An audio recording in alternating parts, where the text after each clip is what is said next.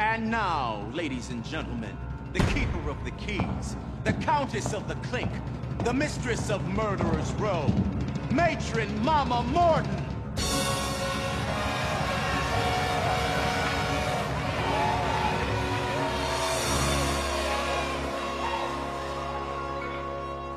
Fala Terráqueo, beleza? Está começando o nosso excelentíssimo episódio do ilustríssimo Raposa Talk. Eu sei, a, a gente demorou para voltar com esse quadro, mas agora é a nossa segunda temporada e não poderia ser diferente. Esse quadro que trazemos uma galera de peso para conversar sobre a vida, sobre o universo, sobre cultura e tudo que surgir no meio dessa viagem intergaláctica. Então, antes de mais nada, para fortalecer nosso projeto totalmente independente, estamos disponível em todas as redes sociais, com o arroba Raposa de Martcast, e fica ligado na nossa programação no Spotify, no Deezer, Google Podcast, em todas as plataformas possíveis aí. E para começar nossa expedição maravilhosa, trouxemos o cara que mais inspirou o nosso projeto. E que podemos chamar de mensageiro do cinema, com uma linguagem super descomplicada. Ele que começou como ator, foi pro YouTube, está se aventurando aí como professor e diretor de cinema, Gustavo e Cruz. Aí, pessoal, tudo bem? Uma, uma boa noite, boa tarde, bom dia, né? Independente do horário que o pessoal estiver escutando. Agradeço muito o convite e bora bater papo aí sobre cinema, sobre a vida. Tô à disposição. Boa, boa. E eu vou começar aqui diferente, eu sempre anuncio outra pessoa, mas eu acho que agora eu tenho que anunciar Matheus Clemente, o nosso cabeludinho favorito, para falar sobre esse convidado maravilhoso e que tá nessa bancada lindosa. E aí, Matheus, como que você tá? Primeiramente, eu tô muito feliz e hiper, me sentindo hiper reverenciado, ou seja, é, chamado primeiro, né? É como se eu me, é como se eu fosse o primeiro soldado que vai morrer cair de avião e o paraquedas não vai abrir. É, cara, é um imenso prazer estar nesse episódio, é um imenso prazer estar nessa segunda temporada. O projeto começou antes de eu entrar nele, mas realmente Gustavo foi uma das pessoas que mais inspirou o projeto em si. Mas eu, como uma pessoa que gosta muito de cinema, que gosta muito de se aventurar por coisas diferentes, Gustavo foi uma pessoa que me trouxe muita luz nesse caminho, que me traz muita luz nesse caminho. É um imenso prazer estar tá falando com você, meu mano. E é um imenso prazer estar tá aqui nesse Raposa Pop Talk. Tamo junto. Quase que eu falei pop. Eu tô tão acostumado a gravar pop que eu quase falei pop. Eu, estou, eu sou extremamente responsável. E para fechar essa banca maravilhosa, temos ele, nosso seduzente, nosso uh, cara da banca mais bonito, Gabriel Bernardo. E aí, Gabs? Tô recém-solteiro, o cara tá fazendo minha propaganda. Muito obrigado, Iago, aliás. E assim, o, o Matheus ele confundiu com pop, rapaziada, porque é o mais próximo que dos talks assim que a gente vai falar de cinema.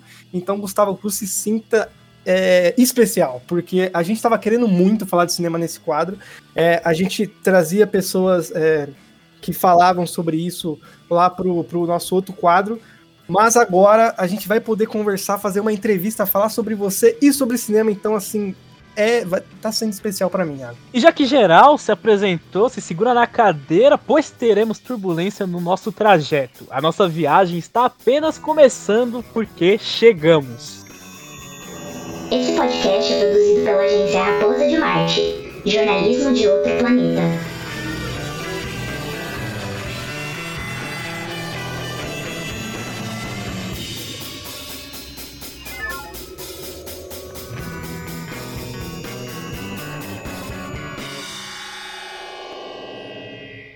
E para começar a segunda temporada da melhor maneira possível, eu queria perguntar para você, Gustavo, qual é seu filme favorito e o que, que você está consumindo atualmente? Então pode ser uh, música, pode ser filme. Eu acho que você não vai conseguir fugir muito do filme nesse bate-papo, mas o que, que você está consumindo atualmente? E não esquece de falar uma musiquinha aí para a gente colocar aqui numa playlist atualizada aqui do nosso programa. Fechou. Cara, é, a pergunta do qual é o meu filme favorito, ela é sempre um pouco uh, ingrata, assim, né? Porque ela vai, vai, mudando, assim. Eu, particularmente, tenho vários filmes favoritos, assim, filmes da minha vida. Uh, tem filmes que eles foram importantes em determinado momento e que me ajudaram muito, assim, sabe? Então, pegando um filme bem conhecido, Cavaleiro das Trevas, por exemplo, do Christopher Nolan, com Heath Ledger, foi um filme que me levou a estudar teatro. Né? Eu comecei a estudar teatro por conta desse filme, então eu carrego ele no coração. Uh, também Poderoso Chefão, um filme que eu sempre gosto de revisitar. Oito e meio do Fellini é um filme que eu acho que fala muito sobre o que é a arte. Esses são assim alguns dos meus filmes favoritos. E um, pegar o que eu tenho assistido hoje em dia e escutado também, eu tô trabalhando bastante em, em projetos de roteiro agora e eu vou eu vou sempre buscando assim referências no cinema, né, filmes que, que possam ter alguma alguma fonte de inspiração ali mesmo, assim, eu gosto muito de fazer isso, gosto de, de diretores que usam o cinema como uma das suas principais fontes criativas, né, então busco fazer isso também. E eu tenho assistido muita coisa do Michelangelo Antonioni, que é o diretor de Aventura, Blow Up, que são os, acho, os mais conhecidos dele. Estou uh, assistindo também bastante coisa agora do Bergman, que eu amo e odeio, então é uma relação eu já assisti muitos filmes dele porque eu sei que são importantes e precisava ir atrás, mas não me conectei. E agora tô me reconectando de uma forma diferente, tá sendo interessante. E música, cara, eu tenho escutado muito uma playlist que eu criei para também ajudar nos projetos criativos. Então eu tenho escutado muito Max Richter, que é um compositor que, que ele fez uh, várias trilhas já. Ele fez, por exemplo, a trilha de Ad Astra, que eu acho que é incrível. Fez também do, da série da HBO The Leftovers. E ele tem muita coisa interessante, assim. Então eu diria que o Max Richter é, é o que eu tenho escutado mais. E se fosse pegar uma música específica do cara, é... deixa eu ver, November, do Max Richter, que é, que é uma mais antiga dele, acho que é de 2015, e é bem bem pegada, assim, de filme, assim, sabe? Bem trilha sonora, assim. Eu gosto muito de escutar é, música nessa pegada. E, cara, eu acho muito legal, uh, assim... Em meio de toda essa discussão de, de cinema, eu acho muito legal um, um profissional igual você é, citar um filme de super-herói, né? Eu sei que não é qualquer filme de super-herói, até porque Cavaleiro das Trevas não, não é só um filme de super-herói, né? Mas puxando mais para essa parte, eu acho muito interessante você colocar um, um filme que uh, tem esse gênero que tá em alta, mas ao mesmo tempo, em meio de críticos, não tá tão em alta assim, né? Sempre tem uma discussão enorme. Uh, aproveitando essa sua relação mais próxima, até por conta do. em muitos conteúdos seu de um carinho a mais com o Heath Ledger, né? E outros artistas do elenco, eu queria saber também dessa. da sua visão de. por parte de filmes de super-herói atualmente, sabe? Porque é uma discussão que, que acontece e não tem como falar hoje de filme sem ter esse olhar também uh, nesse gênero aí que é muito discutido, né? É, eu acho que é um gênero é, que tem muito dinheiro investido nele, né? Assim, ele significa o sucesso dos estúdios que, que tem ali, né? Os, os personagens e que trabalham, tanto a Marvel como a DC. E são personagens, o Batman, por exemplo, né? Que eu dei Uh, é um personagem que já foi revisitado algumas vezes, já esteve em alta, já esteve em baixa, mas são personagens assim que eles mexem com o imaginário do público é, de diferentes formas, né? Já tanto pelos quadrinhos, na televisão, nos filmes, é, você tem os brinquedos e tudo mais. Então, naturalmente, são, são produtos, no fim das contas, que são muito divulgados. Todo filme é um produto em certo aspecto, né? Tem, é, uma, é uma das partes do, do processo de um filme você colocá-lo como um produto e tentar encontrar o seu público. Até um filme do David Lynch é colocado como produto em determinado momento para chegar no público que gosta de consumir esse tipo de filme. E, e dentro desse tipo de filme, você tem um investimento muito grande. Então, acho que é normal ele ser o, o maior debate, porque é o, é o que está mais em evidência, é o que rola um investimento muito grande para estar tá nas salas de cinema. Muito antes né, de entrar em é, pautas de ah, o filme tem uma qualidade X, Y, Z. Eu acho que tem também essa questão, né? E eu, eu entendo tanto o público como também entendo a crítica, porque os críticos que cobrem todos os filmes, eles precisam falar de todos os lançamentos, né? Então eu imagino que tenha um certo cansaço, assim, de... Porque são filmes que fazem um, um modelo de cinema muito simples, assim, né? Muito safe, eu diria, de, no sentido narrativo mesmo, assim, sabe? Você não arrisca muito e as histórias vão se repetindo. Você tem alguns tiros fora da curva, mas se você pega ali os lançamentos ao longo dos anos, eles são, os filmes são parecidos mesmo e porque tem muita grana envolvida também. O meu ponto de vista é, sobre isso é que eu gosto muito de alguns filmes que me marcaram uh, mais jovem e eles foram portas de entrada, então acredito que possa ter esse esse potencial, sabe? Às vezes a pessoa cresceu assistindo filmes da Marvel porque era o que passava no cinema mas essa pessoa continua gostando de cinema, então, naturalmente, com o tempo, ela pode ir descobrindo uh, outros cineastas ao redor do mundo todo. Foi o que aconteceu comigo e o que eu tento, de certa forma, é, impulsionar com, com os produtos e conteúdos que eu faço. Mas, ao mesmo tempo, é, é, de fato, assim, né? Às vezes a gente fica um pouco cansado daquilo tudo e, e acha que dá para colocar grana, né, o investimento de Hollywood em outras coisas. E eu acho que isso tenha, vai acontecer em algum momento. O cinema é cíclico em vários aspectos, né? Esse é um modelo que está dando certo agora, não vai dar certo para sempre, assim como nenhum outro modelo deu certo para sempre. Bom, no caso, esse, eu acredito que esse seja um tema muito interessante, porque a gente está num, num ponto crucial para o futuro deste gênero, acho que no cinema em si, é, mas principalmente tudo aquilo que a gente trata como um blockbuster em si. E isso eu tô falando de série que é hiper é, hypada em seus lançamentos, mas que a gente não necessariamente vai lembrá-la dela para sempre, que são produtos que são vendidos por temporada, eu, eu me arrisco dizer. É... E por que, que eu estou te falando tudo isso? Porque, novamente, eu reitero, eu acho que é, esse tema ele vai o momento que a gente está vivendo ele vai ditar o futuro do futuro da indústria, no caso acho que mais voltado para a indústria americana em si, mas eu gostaria de saber qual é a sua posição na questão da greve dos cinemas, o que ela vai dizer sobre o futuro da sobre o futuro da indústria, sobre o futuro do, do cinema em si, dos profissionais, até porque você é um profissional, é um tema que está na nossa cara. É, já houveram outras outras greves, não só de roteirista, mas a gente também tem a greve dos animadores lá no começo dos anos 50. Foi uma greve super emblemática lá na questão da Disney, né? E eu gostaria de saber qual é a opinião em cima disso. Sim. Cara, eu acho super importante os profissionais eles se organizarem para realmente juntos somos mais fortes, assim, isso é inegável, sabe? Então, quando você tem essa movimentação, né, para quem não sabe, no, nos Estados Unidos existem os sindicatos. Então você tem dos roteiristas, dos produtores, dos diretores, são organizações mesmo que estão ali para proteger os interesses dos profissionais de cada uma dessas áreas.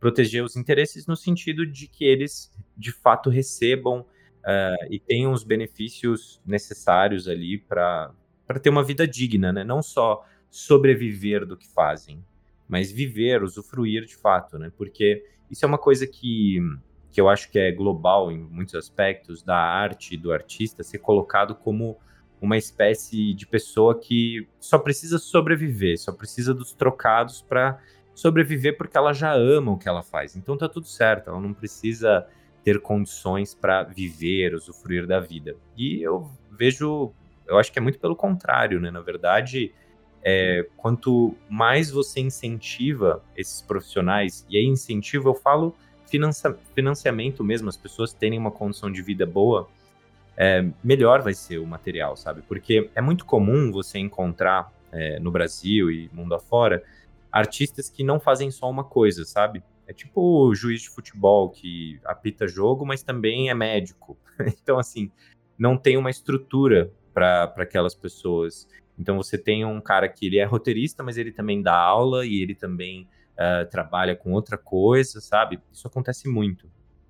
Nos Estados Unidos, que teoricamente é, a coisa já devia ser muito mais avançada, muito mais evoluída, né, para você ter uma indústria, de tempos em tempos rola algum tipo de movimentação como essas, né? A gente teve a greve de, dos roteiristas, se eu não me engano, foi em 2008, que durou 100 dias, então foi uma greve que afetou muito a produção, uh, porque essas greves, elas, elas basicamente colocam todos os roteiristas, né? Não são só os que fazem ficção, mas também os que escrevem os programas de televisão, tanto a, a, as de ficção, mas também aqueles que são apresentados, né? SNL, por exemplo, que é super forte nos Estados Unidos, os roteiristas não estão trabalhando. Então, eu acho que é importante, porque senão você tem todo o resultado daquele esforço criativo nas mãos do estúdio, dos streamings, e não necessariamente eles estão fazendo uma distribuição justa ou criando modelos de trabalho, carga horária de trabalho que são dignas para qualquer ser humano. Então, eu acho que isso realmente assim, essas greves, elas são necessárias e as organizações Aqui no Brasil você tem a Abra, por exemplo, que é uma organização de roteiristas, que precisa continuar acontecendo, porque o que acontece é muitas vezes, por ser um mercado é, fechado, difícil de entrar, você acaba sucateando os modelos de, de como se trabalha, sabe? E, e isso não pode acontecer. Você, é, você colocar as pessoas para trabalhar horário, horas bizarras e ganhando pouco, sabe? Sem, sem participar do lucro, eu acho isso é, é, uma coisa que não funciona, assim. E o importante é os artistas eles se organizarem, é o que está acontecendo nos Estados Unidos e é claro que influencia o mundo todo. Mas ao mesmo tempo, os streamings eles fazem produções ao redor do mundo inteiro, né? E essa é uma greve nos Estados Unidos que pode influenciar, inspirar. Mas, por exemplo, no Brasil não está rolando uma greve, na Coreia do Sul, que produz muito material para streaming, por exemplo, não está rolando uma greve.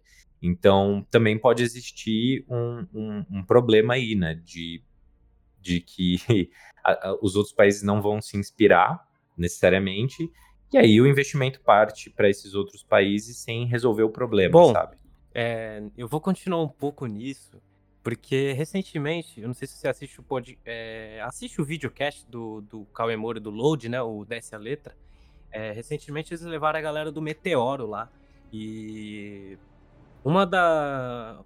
A, a entrevistada, Ana Lesnovski, ela falou uma questão sobre é, as IAs. É, um dia elas virem a influenciar ou virem a criar, escreverem.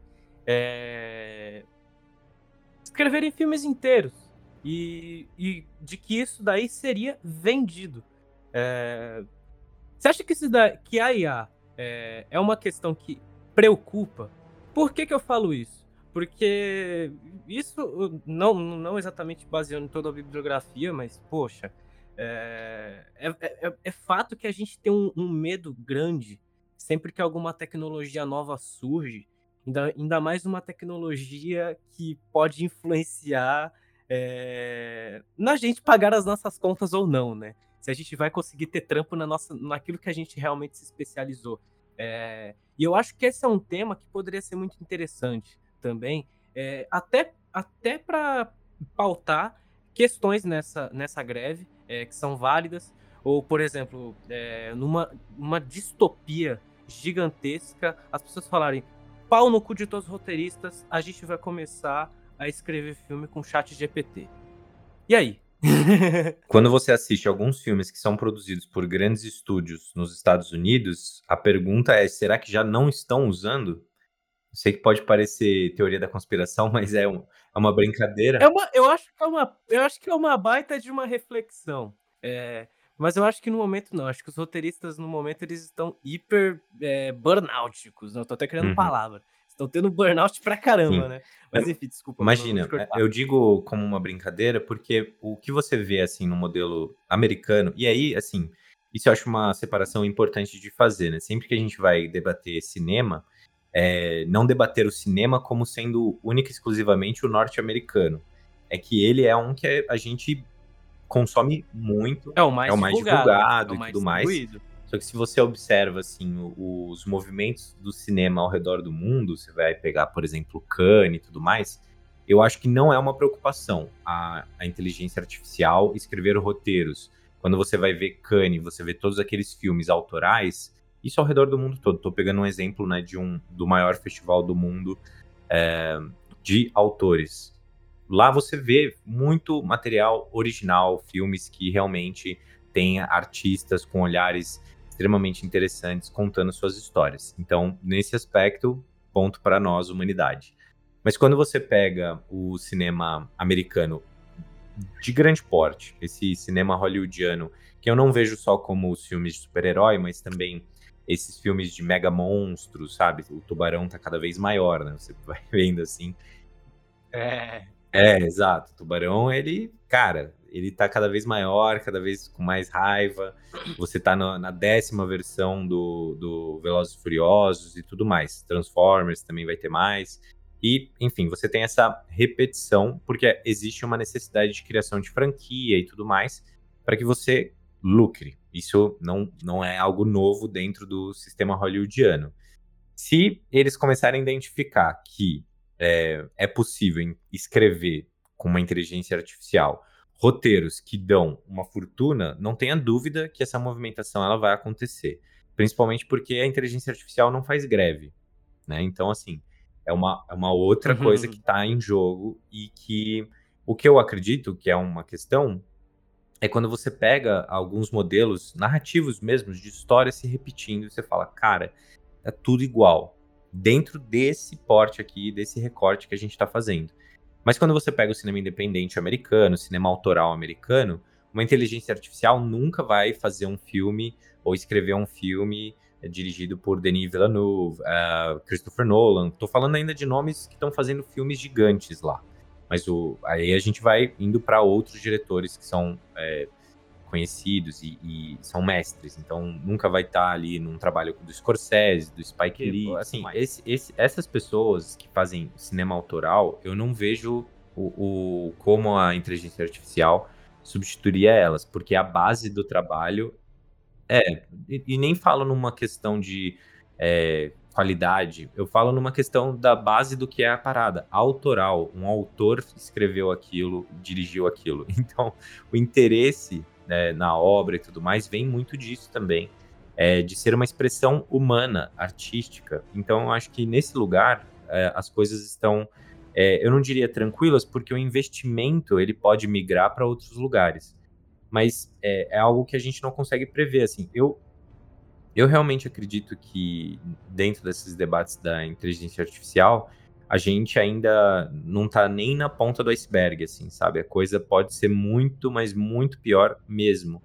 E só que falando do recorte aqui de cinema, principalmente de cinema autoral, é, é algo que não, não existe a, a, a possibilidade de uma substituição pelo que é. Já no cinema de grande porte hollywoodiano, que o lucro está em primeiro lugar, aí já é uma outra história, porque aí você já está falando de um cinema, por exemplo, filmar com película, porra, tem uma qualidade de imagem que você não alcançou ainda no digital, não alcançou. O digital ele pode fazer de tudo, tem várias coisas ali para tentar chegar perto do que era a película. Não chega e não envelhece tão bem também como a película. Se você vai ver um filme colateral, por exemplo, do Michael Mann, o digital foi usado ali, já envelheceu mal, né? Você já tem câmeras muito melhores. A película é melhor do que o digital na qualidade. Só que na grana, no custo de produção, é imbatível. O digital é muito melhor. Então, como os filmes são filmados hoje em dia no digital, como são todos os cinemas ao redor do mundo, você tem um projetor digital. Então é uma questão, porque a qualidade não ficou em primeiro plano aí. O lucro ficou em primeiro plano nessa mudança tecnológica. Com a questão da inteligência artificial e os grandes estúdios, vai ser o mesmo caminho, sem dúvida. Agora é entender a que ponto chega essa inteligência artificial nesses trabalhos e como os roteiristas também podem se organizar, e não só eles, mas também todos os outros, né? Por exemplo, na, na greve de agora que está rolando dos roteiristas, vários diretores que são de, uma, de um outro sindicato, também estão em greve. Eles estão em greve como em uma atitude amiga né, ali aos roteiristas. Eles não são obrigados a estarem em greve, mas estão. Os vencedores do Oscar agora, os, os Daniels, né, eles estão em greve, por exemplo. Então é uma possível movimentação do mercado para evitar essa substituição no futuro. É, todo mundo falar que não vai mais fazer. Aí a inteligência artificial ela ainda não consegue levantar o equipamento, fazer a iluminação e tudo mais, mas enfim, é, é complexo, né? Acho que essa é uma discussão que rola em todos os empregos do mundo. É igual você falou, uh, a inteligência artificial não, não tem greve, sabe?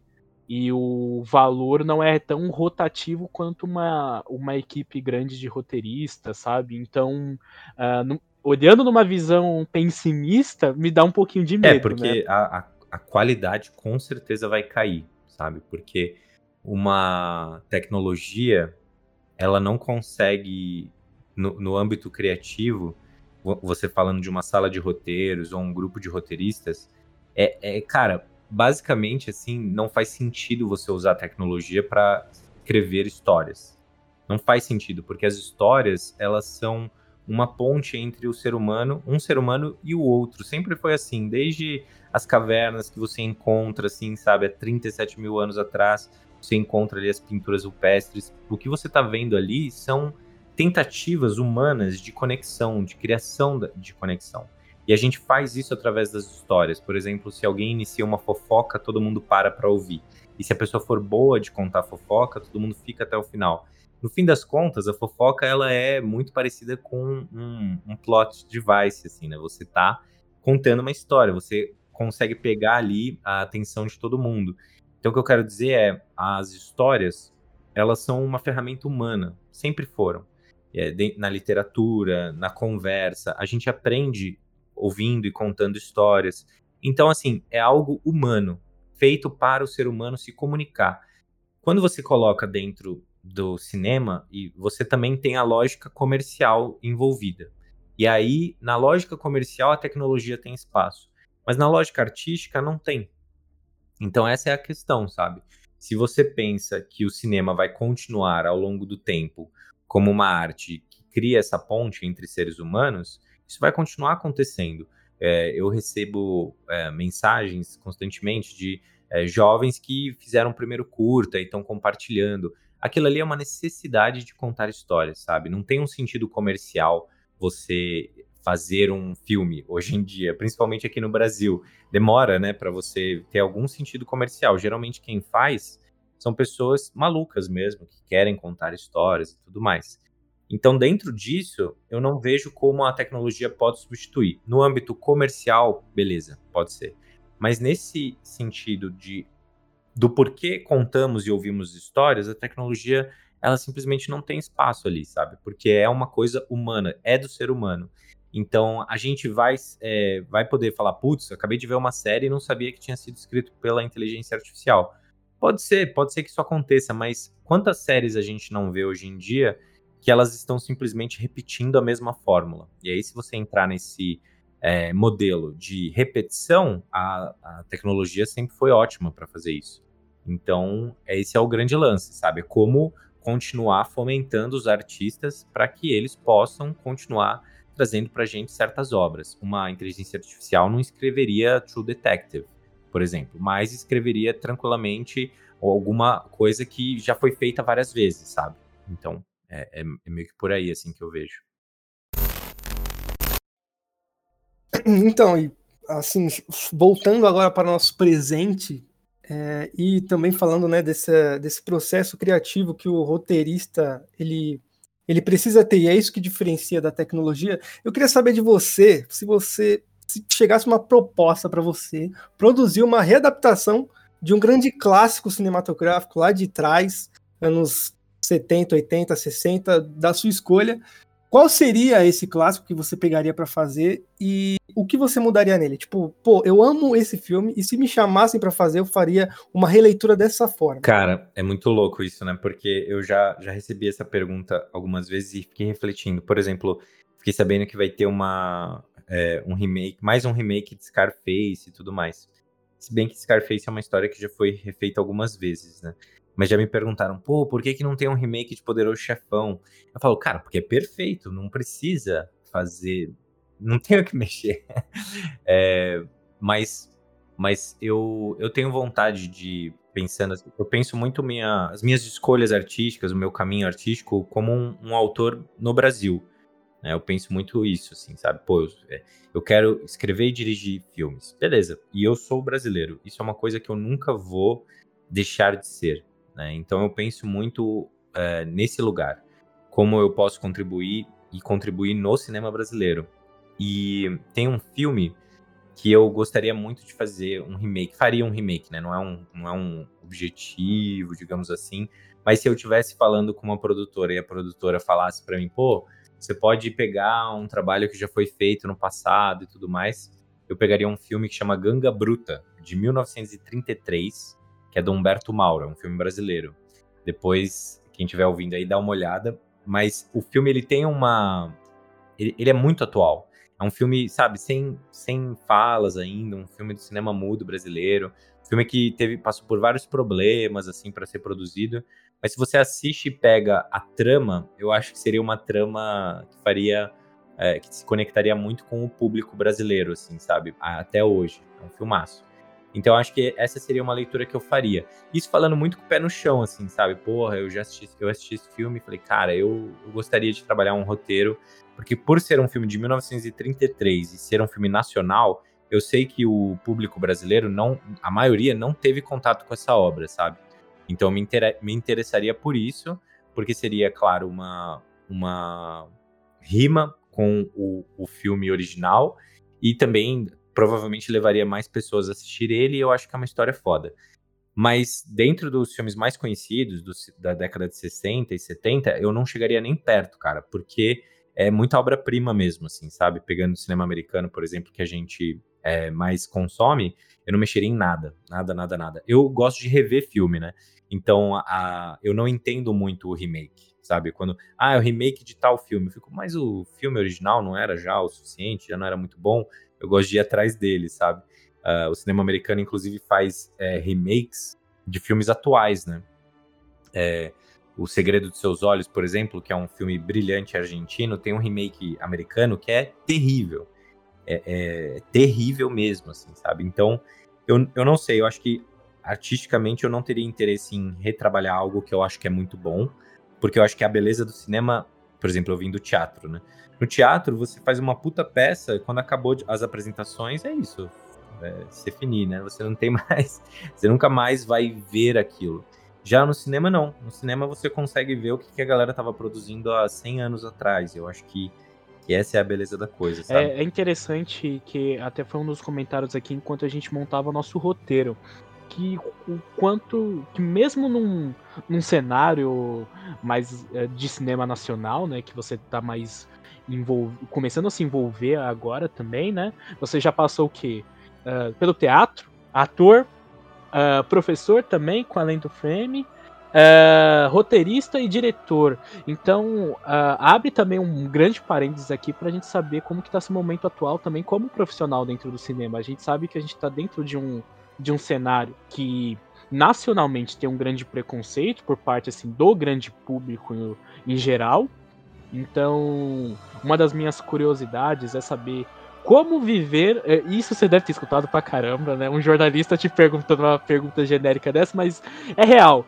É uma pergunta assim que é, fica no ar, né? Como que é tá vivendo de cinema no Brasil, sabe? Você já deve ter escutado muito essa pergunta. Eu gostaria até de fazer um complemento a essa pergunta do Iago, porque é uma questão que eu tenho que é muito forte. Eu, por exemplo, eu não gosto de novela, Gustavo. Eu não gosto de novela. Eu acho que.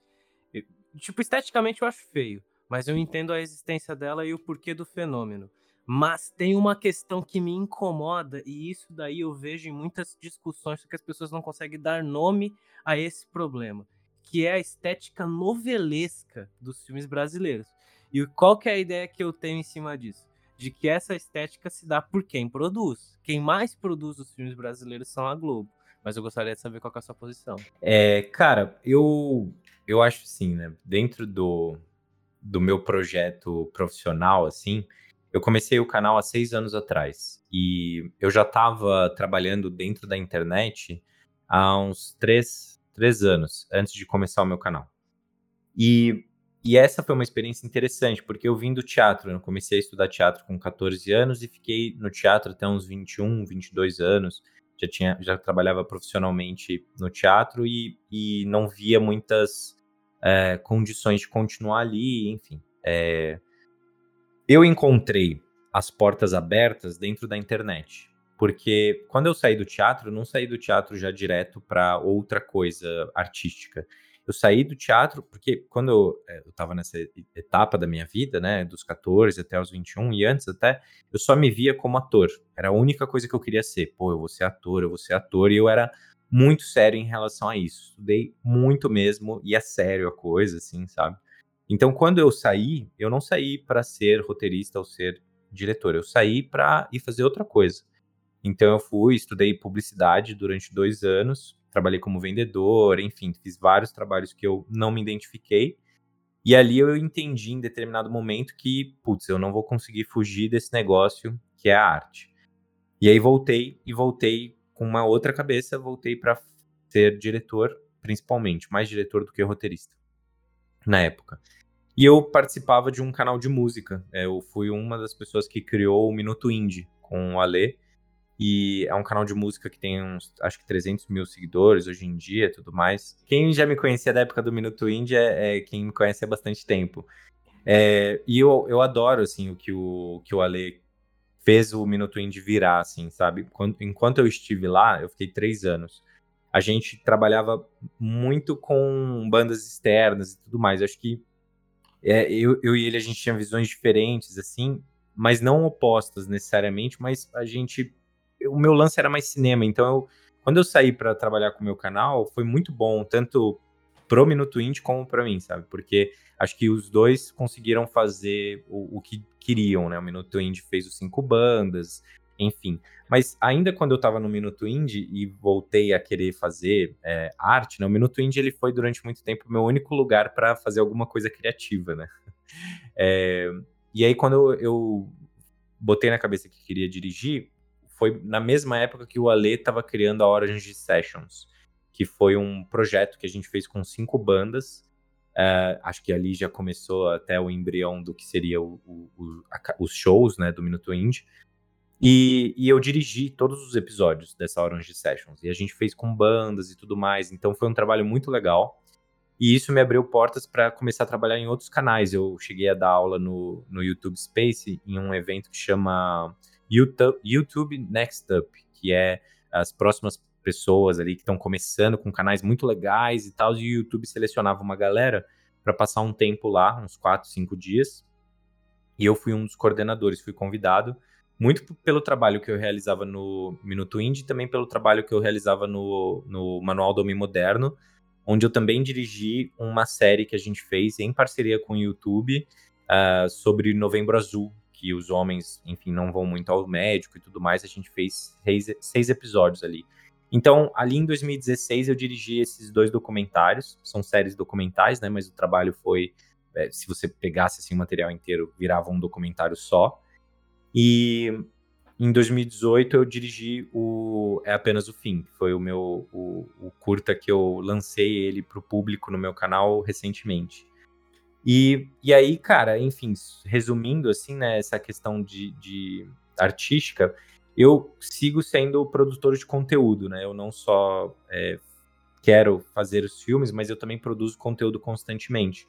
E o meu canal, ele foi a, a, um, projeto que eu criei nessa época que eu tava conhecendo essa galera toda, né, de internet. E eu vi assim, pô, pessoas com projetos sobre coisas que elas amavam é, seja lá o que for, sabe? É, e, e, elas estavam vivendo daquilo. Eu conheci muita gente né, no YouTube Next Up que estava nessa etapa da vida. E eu pensei, cara, não seria maravilhoso se eu tivesse um canal de cinema, conseguisse viver disso, ou seja, viver falando sobre filmes, e isso me ajudasse também a criar uma comunidade para que quando eu fizesse os meus próprios filmes, eu tivesse um público e até mesmo conseguisse fazer alguma coisa, né? Conseguir fazer filmes por ter um público. E basicamente é, é onde eu tô agora, onde eu é, consigo viver do, do canal com projetos com marcas. Eu também dou aula no, no Além do Frame, que foi um, um projeto que eu criei para sair do algoritmo, assim, né? Conseguir aprofundar com as pessoas os estudos de cinema. Então foi um desafio que, que eu me coloquei e que tem sido muito prazeroso. É, então, assim, a combinação de tudo isso vem, vem, é, vem sendo a minha forma de viver de cinema. Eu não vivo de cinema só com um projeto, né? A gente precisa criar projetos diferentes. E no fim das contas, os curtas, é, eu estou num outro processo de finalização de um projeto que a gente pode falar também. É, todos esses projetos, na verdade, os de ficção, eles não têm grana envolvida, no sentido de resultado financeiro. Eles custam dinheiro, é, mas a gente faz porque a gente precisa fazer. Acho que eu entendi isso na minha vida até agora, por ter tentado sair do, do, da atuação e ter tentado me afastar da arte. O que eu entendo, assim, cara, é que os projetos artísticos, eles têm muito uma necessidade humana de serem realizados ali, sabe? Esse curta, o apenas, é, é apenas o fim, eu só consegui chegar nessa é, versão final que esse, a gente pode falar disso também, mas enfim, eu finalmente compartilhei com vocês depois de cinco anos, né? Compartilhei no canal. E eu só compartilhei por uma necessidade mesmo de concluir esse projeto, sabe? De, pô, eu quero compartilhar essa história com as pessoas e é isso, ele significa o que ele significa. Eu tenho mil ressalvas, porque a gente é muito autocrítico mesmo. Mas os projetos artísticos, eles não costumam dar grana, assim, sabe? Eu, eu vejo, eu, eu me inspiro muito em carreiras de outros diretores. Tento entender o caminho deles. Cara, eu vou te. Eu vou. Eu vou. Eu vou pegar um vídeo que você fez recentemente. No caso, vou pegar o Ari Aster para me embasar nessa, nessa sua reflexão que você tá trazendo. Porque eu recentemente eu assisti Bolt Tem Medo. É... Foi, acho que a experiência mais esquisita que eu tive no intervalo de, é, sei lá, de quatro meses. É... Só que você falou, pô, é um filme artístico, é um filme que. Não é, não é artístico, acho que seria. É... Seria reduzir demais as palavras, né? Mas eu acho que é, você falou que ele é um filme que. Ele tem muito da identidade ali do Ari Aster. Ele é um filme que ele não vai ser o que você está esperando. É, ou seja, não vá com expectativas, né? Mas ele com certeza, para um cenário, ainda mais de quem tem fanbase pela, pela A24, ele pode ser um dos filmes que as pessoas considerem ou como um dos piores filmes do Ari Aster, porque vão atrelar ele totalmente ao terror, né? Ou, tipo, vão, vão criar uma identidade e colocar ele dentro de uma caixinha, né? Sim, é, o, o grande lance, assim, é que o Ari Aster, ele tá em um momento, né, pegando, assim, o que eu tava comentando sobre o processo artístico, né? Você vai tentando encontrar várias estratégias para conseguir fazer aquilo que você quer. Então, eu tô no momento de, pô, beleza, eu tenho um curta que já foi lançado, tenho um outro projeto que está em pós é, agora, a gente está montando, e também tem os roteiros que estão sendo escritos é, de longas. Esses projetos, eles ainda. É, eu ainda tô no começo da minha carreira né, como diretor e roteirista. O que o Ari Aster fez para conseguir chegar onde ele tá agora, para ter a grana que ele teve para fazer o Bowl, né? Que, que é o filme mais maluco dele, mas eu acho que é o filme que ele sempre quis fazer, sabe? Eu acho que ele gosta de fazer filme maluco. É. A estratégia dele, eu vi uma entrevista dele que era muito interessante, que ele falava: os roteiros de Hereditário de Midsommar foram os únicos dos vários roteiros que ele escreveu que ele conseguiu fazer, que ele conseguiu produzir. Eu também pego o Robert Eggers para falar sobre isso, porque é o diretor de A Bruxa, O Farol e agora do Homem do Norte. Eles são contemporâneos, né? E são dois diretores que são sempre atrelados ali também com Jordan Peele, por Corra, Nós e agora o Nope, porque são os três diretores que estão fazendo muito sucesso dentro do terror. Só que o grande lance é quando você está tentando começar a sua carreira, ou seja, fazer o seu primeiro filme, você vai tentar criar estratégias para conseguir produzir os filmes. Quando você chega numa produtora, num estúdio, no caso deles, inclusive o Robert é, Eggers foi produzido pelo Rodrigo Teixeira, que é um produtor brasileiro. É, você precisa dar a eles também alguma coisa, né? Você precisa criar ali, ó, eu trouxe aqui um roteiro de terror, tem uma pegada autoral, mas porra, é no terror, né? Então é um gênero você tem várias convenções, você já tem um público-alvo que gosta, que vai. E no caso do Ari Aster foi isso que ele fez. Né? Ele, para quem assistiu os curtas dele, ele sempre gostou de incomodar. Ele nunca foi um diretor que fez filmes numa, numa outra pegada. Assim. Eu acho que ele tenta recriar no audiovisual experiências muito pessoais assim que ele tem, sabe, meio surreais e tal. E eu acho que com o Bow ele finalmente conseguiu fazer o filme que ele queria. Nos outros dois ele faz um, meio a meio, sabe? Mas também pegando a questão que você tinha falado sobre o cinema brasileiro, né, as características novelescas e tudo mais, É, isso é uma coisa que eu, eu tive muito contato nos últimos dois anos com rodada de negócios, de roteiros, conversando com outros roteiristas, fazendo pitching. Para quem não sabe, é você tem basicamente 10 minutinhos para apresentar o seu projeto, contar a história do seu filme para alguma pessoa que trabalha dentro de algum streaming ou que encaminha projetos, né? E quando você está nessa etapa da carreira, onde você vai apresentar os seus filmes, sempre existe aquela sensação de que você precisa adaptar suas ideias para o que o mercado quer. Ah, então o mercado gosta de comédia, eu vou escrever uma comédia. Mas esse é um pensamento que pode ser muito complicado, que pode te colocar numa situação ruim, porque o grande lance é você conseguir, e aí eu tô tendo contato né, com roteiristas que. Eu tô, eu tô escrevendo um filme com, com um roteirista que tem série na Netflix. Eu não vou falar o nome dele ainda, porque é, enfim, quando a gente anunciar juntos o projeto, eu abro mais e tal. Posso voltar aqui a gente troca ideia sobre esse projeto em si. Mas ele é um cara que tem experiência de mercado, e isso tem sido muito legal, porque eu também fico confuso, né? Como é que funciona o mercado brasileiro? E uma das coisas que ele me traz é que, cara, a gente não pode ficar correndo atrás do mercado, a gente tem que criar algo autoral, a gente tem que contar uma história que a gente quer contar, e em algum momento essa história vai fazer sentido para o mercado. Ou seja, Digamos que eu queira escrever agora um terror e o mercado só tá fazendo comédia. Eu vou fazer comédia? Não, eu escrevo terror e espero o mercado querer filmes de terror. Espero no sentido de vou apresentando meu projeto várias vezes. O Jordan Peele, o Ari Aster e o Robert Eggers, que são caras que hoje são gigantes, demoraram anos e anos e anos para conseguir fazer o primeiro filme. Então faz parte do, da, da coisa, sabe?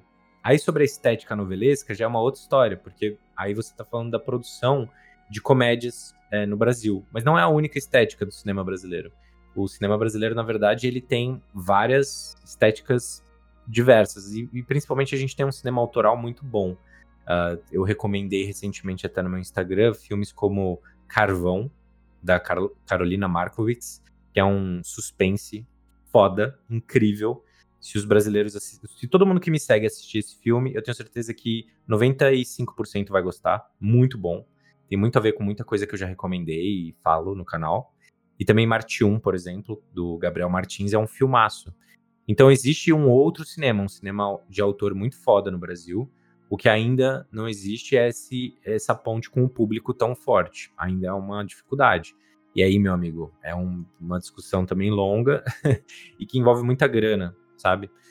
Envolve muita grana, muitos acordos que os Estados Unidos têm de distribuição de salas com o Brasil a gente pode falar disso também. Os Estados Unidos ele tem um acordo, né, nos acordos que faz o governo americano com o governo brasileiro, a quantidade de tempo nas salas de cinema brasileiras dos filmes americanos está nas negociações. Então, como, como a gente consegue mudar isso se na, nas relações diplomáticas entre Brasil e Estados Unidos o nosso cinema faz, o cinema deles, na verdade, faz parte do pacote porque eles sabem que o cinema deles é uma ferramenta importantíssima para divulgação do, do cinema americano, não só, e do modelo de vida americano, da cabeça americana, ao redor do mundo. Na França, por exemplo, não faz parte das negociações. Então, quando você vai no cinema francês, você tem mais espaço para filmes franceses. Enfim, é uma questão que é, é complexa, mas é, é parte do jogo. É, mesmo que eu fosse para os Estados Unidos agora fazer um filme, eu sou um diretor brasileiro, saca? Tipo, eu sou um diretor roteirista brasileiro. E, e, falo isso com orgulho. Na verdade, eu não tenho o menor interesse em fazer carreira fora do Brasil. Quero fazer aqui e quero participar, junto com outros artistas, desse, dessa movimentação para para que as pessoas se conectem mais ao nosso cinema. A gente já tem público, claro, já tem pessoas que gostam. Você, por exemplo, falou do documentário mas a gente sabe que dá para ser muito mais gente, sabe? E aí, às vezes a gente tem uns tiros uh, fora da curva, né? Você teve, eu acho que o Kleber Mendonça Filho faz isso muito bem.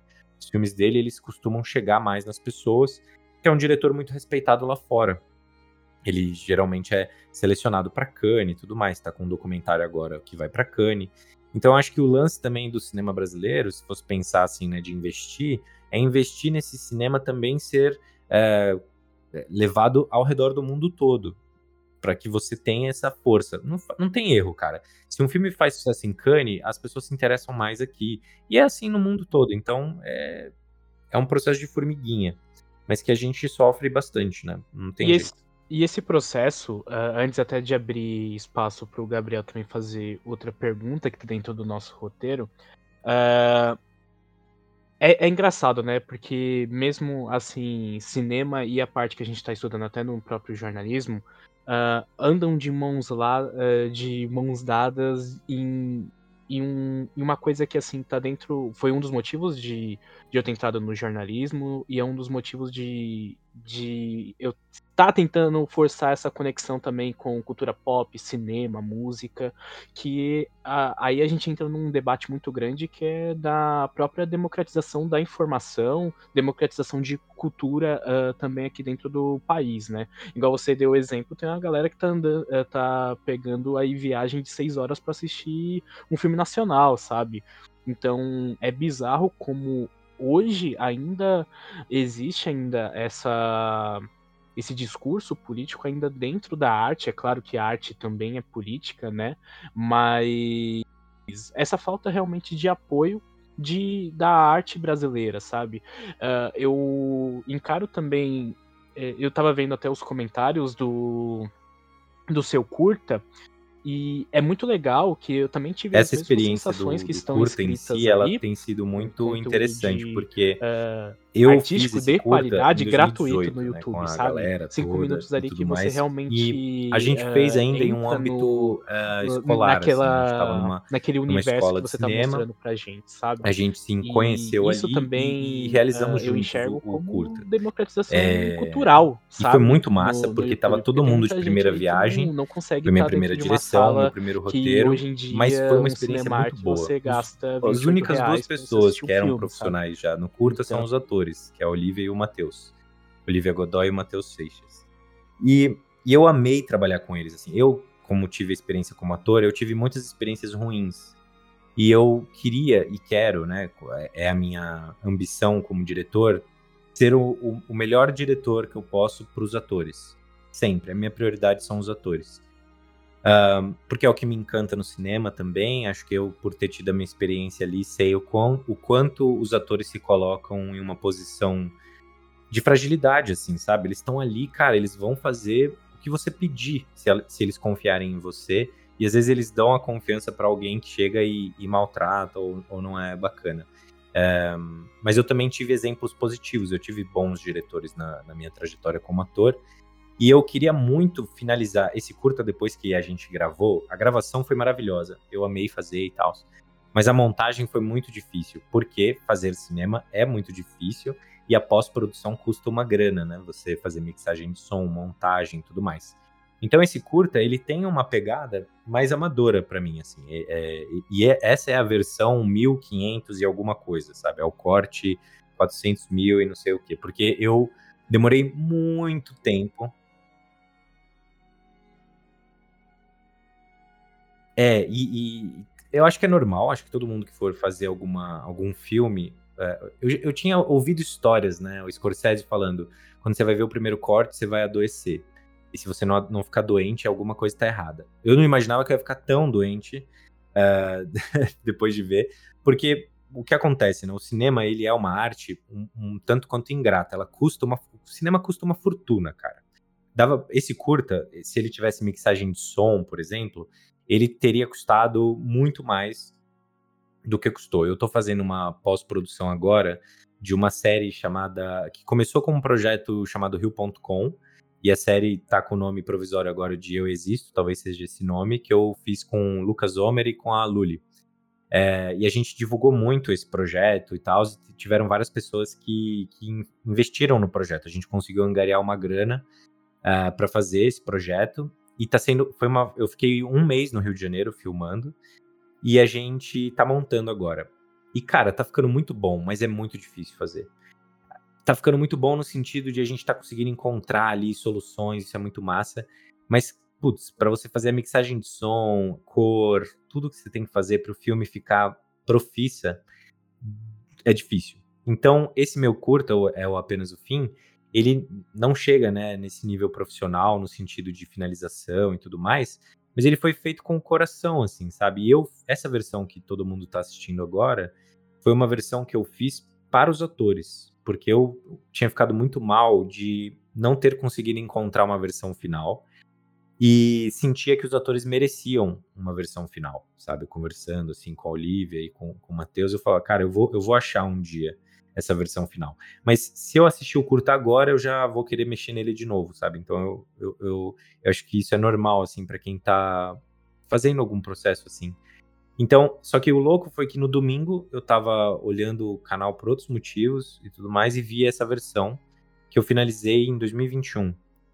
E aí falei, cara, vou soltar, porque eu tô numa pegada de outros projetos e tenho visto muitos artistas que falam isso, né? O, o, filme, ou a história que você tem, eu também tenho um quadrinho que tá pronto que a gente ainda não lançou. É, as histórias elas só acabam no artista quando elas chegam no público.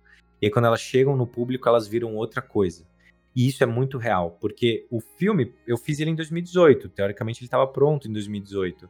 Só que eu só senti que esse projeto acabou quando eu postei, quando eu mostrei para vocês, sabe? Então é, é por isso que é, até fazendo uma ponte com o que a gente estava falando da inteligência artificial. O, os filmes, os curtas, os, os, documentários, séries, tudo mais, feito pelas pessoas, eles foram feitos para serem mostrados para outras pessoas. Então, o quadrinho que a gente fez, ele tá pronto, mas ele não chegou no público ainda, então ele não tá pronto. Ele só vai ficar pronto quando ele chegar nas pessoas. E aí, na, com as pessoas, eu que trabalho analisando filme, sei bem disso. Com o público, o filme vira outra coisa. Né? Hoje, eu, hoje eu recebi a primeira crítica, é, foi, foi, uma crítica positiva no caso, mas eu, uma pessoa fez uma análise do curta. E aí eu achei muito louco isso, né? Porque eu vivo analisando filmes e séries e tudo mais e pensei, caraca, acabei de receber uma análise, olha que legal. É, é isso, sabe? É criação de conversas e diálogos e, e de pontes. A arte é isso. Por isso que deve ser democratizada, deve ser levada para as pessoas que não têm acesso e tudo mais. Porque, é, vendo os comentários do curta, eu senti isso na pele, assim, sabe? Caraca, olha que legal essa leitura. Uh, vocês falaram, né, que se emocionaram e tudo mais. Então, essa sensação é muito legal, que só acontece quando eu me conecto com vocês, com, com as pessoas. O filme estava aqui no meu, no meu, na ilha de montagem, parado. Ele estava finalizado, mas ele estava parado. Aí de repente ele está com vocês, aí ele já vira outra coisa, sabe? Então é isso que tem que acontecer na minha visão na carreira de qualquer pessoa que vai trabalhar com arte, mas principalmente ao redor do Brasil. A gente precisa mostrar mais para as pessoas, porque eu particularmente reconheço o poder do cinema como algo profundamente é, transformador, né? O cinema ele mudou minha vida várias vezes. Isso é uma coisa que eu gosto de falar muito, porque realmente pode mudar a vida de uma pessoa. As imagens e o som têm um poder assim foda, sabe? Então é algo que, que me entristece saber que nem todo mundo tem acesso, mas eu acho que é algo que também existe. Tem muita gente bem intencionada querendo mudar isso. É, vocês aqui com o projeto de vocês, eu com, com os meus, a gente está se movimentando. É difícil pra cacete, mas a gente se movimenta para tentar levar mais cultura para as pessoas.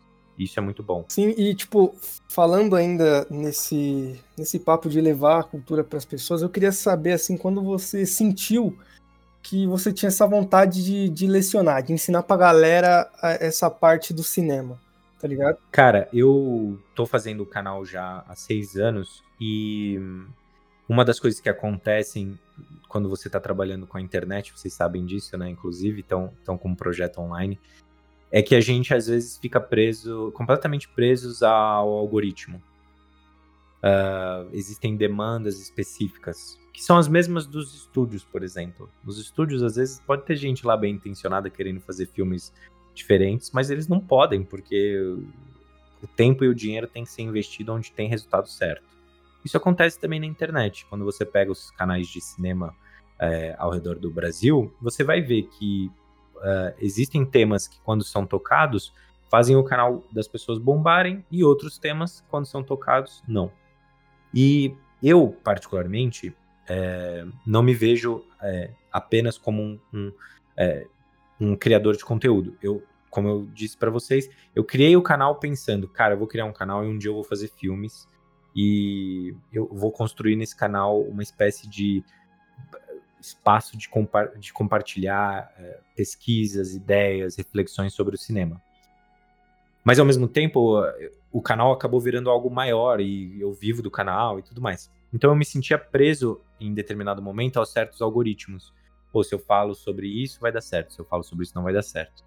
E eu tinha muita vontade de aprofundar o, os, os, temas que eu estava trazendo e organizar esses temas. Então, o Além do Frame, durante muito tempo, foi na minha cabeça um projeto que ia sair no canal. Só que, o que acontece? O Além do Frame ele demorou um ano para ser feito, entre pesquisa, roteirização, uh, gravação e montagem. Então, dentro do YouTube, isso seria impossível, porque eu não conseguiria ter qualquer tipo de meio é, de tempo e financeiro para fazer, para viabilizar o projeto. Então, eu comecei a perceber uma movimentação de, uh, eu particularmente consumo muito curso online, né, masterclass, doméstica, enfim, não vou ficar falando todos os nomes aqui, né? Porque como vocês falaram, não estão pagando vocês. Mas assisto muito curso então, online. Existiu uma movimentação das escolas ao redor do mundo todo de ir para o online.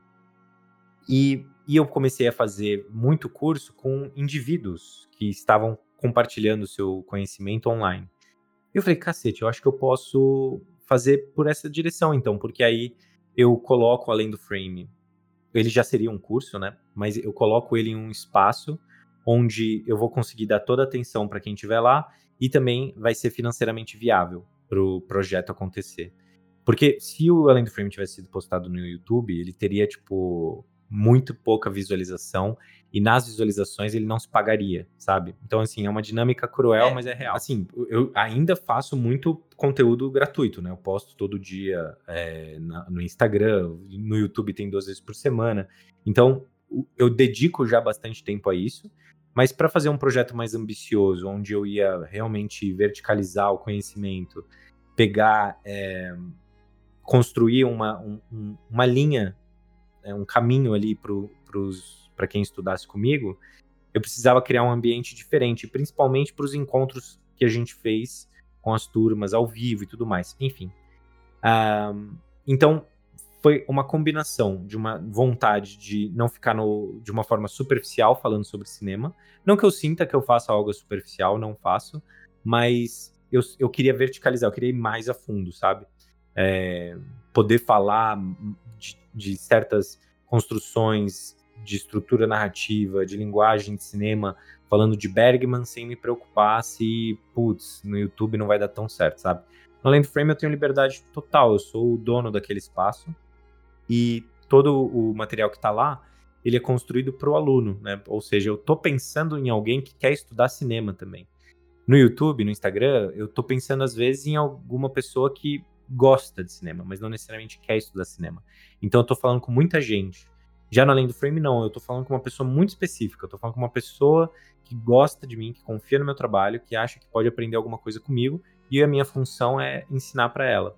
É, e tem sido uma experiência maravilhosa, assim, porque um, eu converso muito com os alunos, tem, enfim, né, no fim do, da experiência, os alunos dão um feedback, e foi uma experiência incrível, assim, eu acho que eu eu aprendi muito mais por ter decidido ir ensinar, sabe, do que qualquer outra coisa.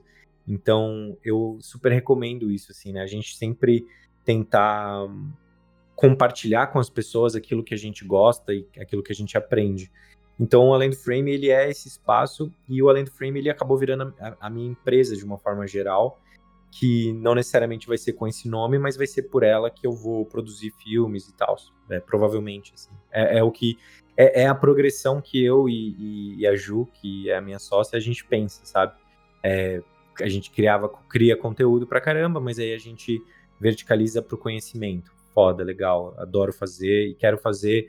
Mesmo fazendo filmes, eu pretendo continuar dando aula, porque eu gosto muito. E, e aí também, a partir disso, conseguir produzir curtas e, enfim, sabe-se lá o que vai acontecer. Mas a, o panorama geral é esse. E, e a, o desejo de, de, ensinar, ele vem uh, muito do desejo de compartilhar, principalmente, e de aprender. Você aprende muito ensinando. É bizarro, bizarro mesmo, assim. Enfim, sou, tenho muita, é, muito carinho, assim, por todo mundo que, que tá dentro do Além do Frame, assim. São pessoas que eu tenho uma troca muito especial.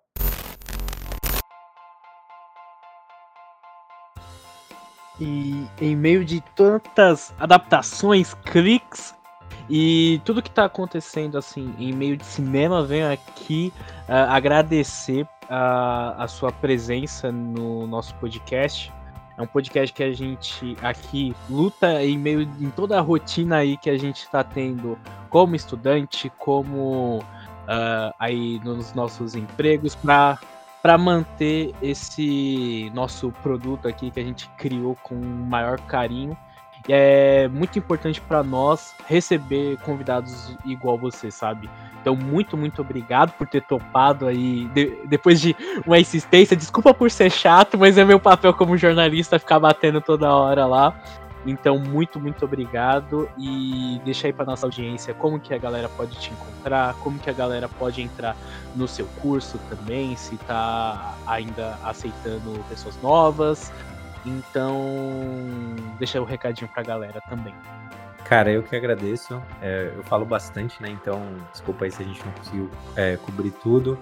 Mas foi muito massa é, conhecer vocês aqui, bater esse papo. E, cara, continue sempre mandando as mensagens, porque no meu caso, pelo menos, eu não tinha respondido porque eu não tinha visto. Ou se vi, esqueci de responder, enfim. Então, foi muito bom você ter insistido, porque a gente se encontrou uma hora ou outra, né? Uh, então, acho que isso é importante. Continuem aí é, insistindo com as pessoas que vocês quiserem conversar, porque tudo é uma questão é, das estrelas se alinharem mesmo, né? O, o, timing da coisa acontecer e dar certo. E eu gostei muito. Espero ter contribuído de alguma forma. E para quem quiser me acompanhar, vocês me encontram no YouTube em Gustavo Cruz, no Instagram em GZ Gustavo Cruz, no, no TikTok também, se vocês quiserem, GZ Gustavo Cruz. Um, e se vocês quiserem assistir o meu curta, que eu finalmente mostrei, é apenas o fim de 2018 está no meu canal também. Uh, vão lá prestigiar os atores, que eles estão incríveis. E para quem quiser estudar cinema comigo, eu tenho um curso de introdução à linguagem cinematográfica, que é o Além do Frame. Uh, vocês encontram nos links que estão na minha bio no Instagram e também no, no próprio YouTube. Eu sempre estou colocando na descrição. As vagas estão abertas, vocês conseguem ver lá como funciona. A gente cobre desde uh, como as narrativas são construídas, a linguagem cinematográfica e principalmente como você, como uma pessoa que está estudando e que é público, pode fazer análises mais profundas das obras, pegando todas essas possibilidades. E eu tô lá à disposição de todo mundo. Ainda estão aí? Já acabou. Pode ir embora.